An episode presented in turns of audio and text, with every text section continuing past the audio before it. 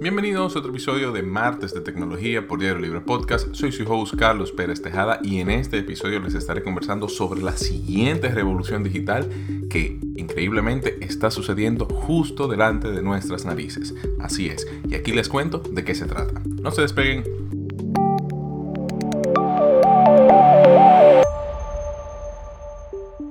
Para entender lo que está sucediendo es necesario conocer la historia y es que con la creación de los computadores, la humanidad tuvo la oportunidad y la capacidad de recolectar, almacenar y analizar enormes cantidades de datos. Y que con el paso del tiempo y la creación de nuevas tecnologías, como por ejemplo sistemas en la nube, gigantescos centros de data, también abrieron las puertas a que el almacenamiento fuera de un número infinito de información y acceso en tiempo real a cada una de estas bases de datos. A la presentación del primer iPhone en 2007 se le atribuye el cambio definitivo en el segmento de los teléfonos inteligentes como los conocíamos hasta la fecha. Sin embargo, solo reconocer ese impacto en el mundo es quedarse un poco corto. ¿Por qué? Porque las ramificaciones de la aparición de este equipo y su influencia en los demás móviles va más allá del diseño, la interfaz de usuario, de cómo se comporta este y la experiencia final, ¿verdad?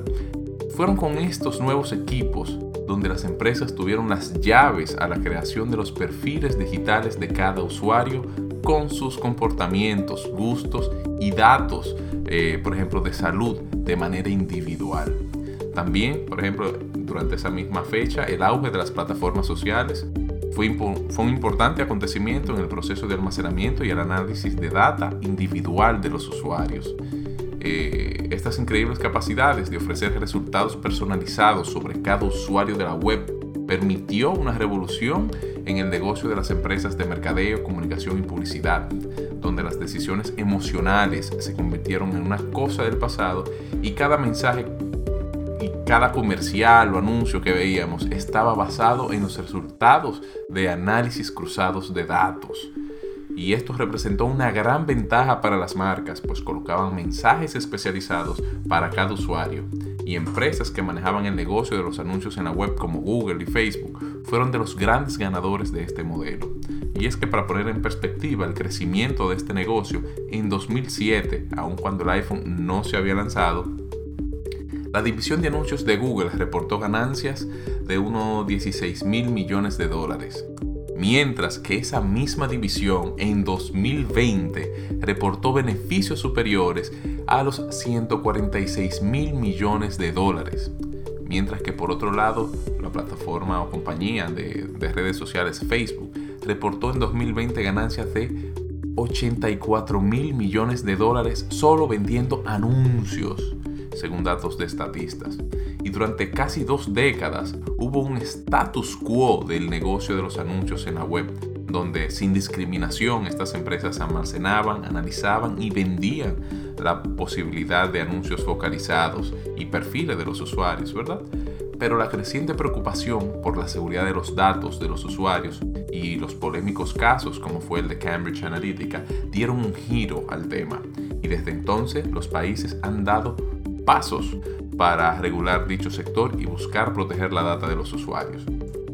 Pero entonces, llegado a este punto, ¿cuál es la próxima revolución? Ante esta situación, grandes compañías han tomado posiciones eh, en el asunto. Y por ejemplo, Apple Inc. ha tomado como su mantra la defensa y la protección de los datos de los usuarios. Por ejemplo, la empresa incluyó en 2017 la posibilidad de evitar el rastreo de los softwares de anuncios en la web en su buscador Safari.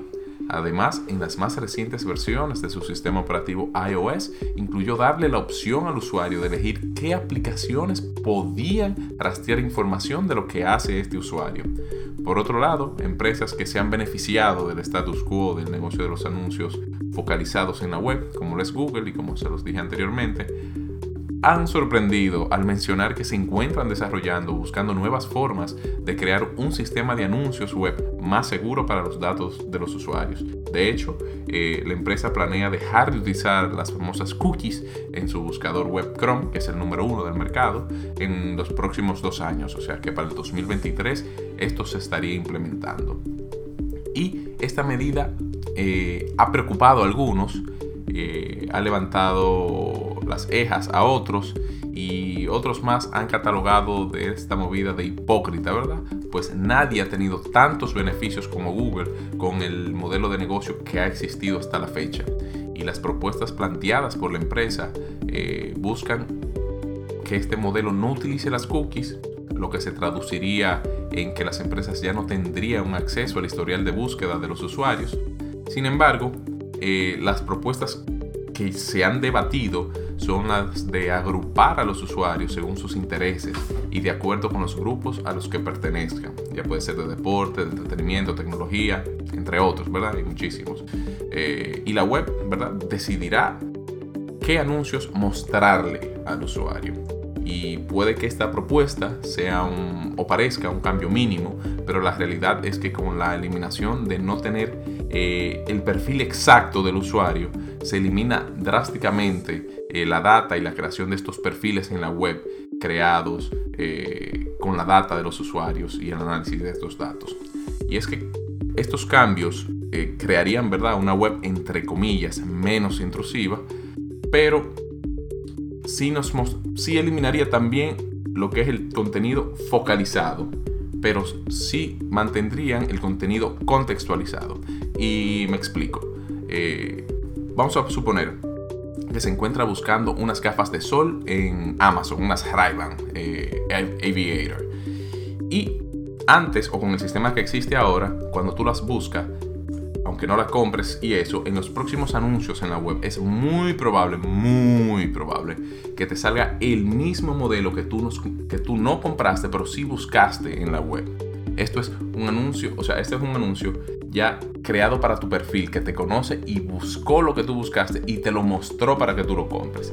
Ahora, con el cambio que le daría eh, Google al, al sistema, ya no te saldría, por ejemplo, esa gafa, porque el sistema no tiene forma de saber que tú entraste a ver esa gafa, o sea, no tendría acceso a tu historial.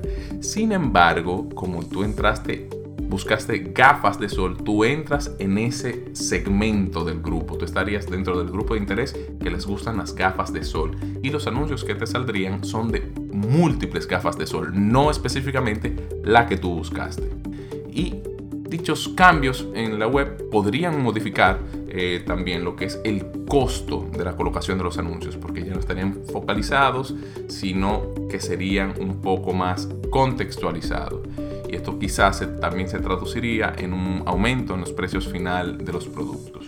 Pero la próxima revolución digital está sucediendo en tiempo real y con el cambio de las nuevas políticas y formas de uso del universo de los anuncios web focalizados, va a cambiar y aunque las repercusiones no la hemos sentido del todo actualmente, sí modificarán las experiencias de usuarios y cómo estos operan en los mercados digitales. Esto ha sido Martes de Tecnología por Diario Libre Podcast. Soy su host Carlos Pérez Tejada. Les invito a que se suscriban a cada uno de los newsletters que hace el grupo Diario Libre y recordarle que todos los martes seguimos aquí por Martes de Tecnología, brindándole las más recientes informaciones sobre el sector y el universo tecnológico. Nos escucharemos en una próxima ocasión. Hasta la próxima.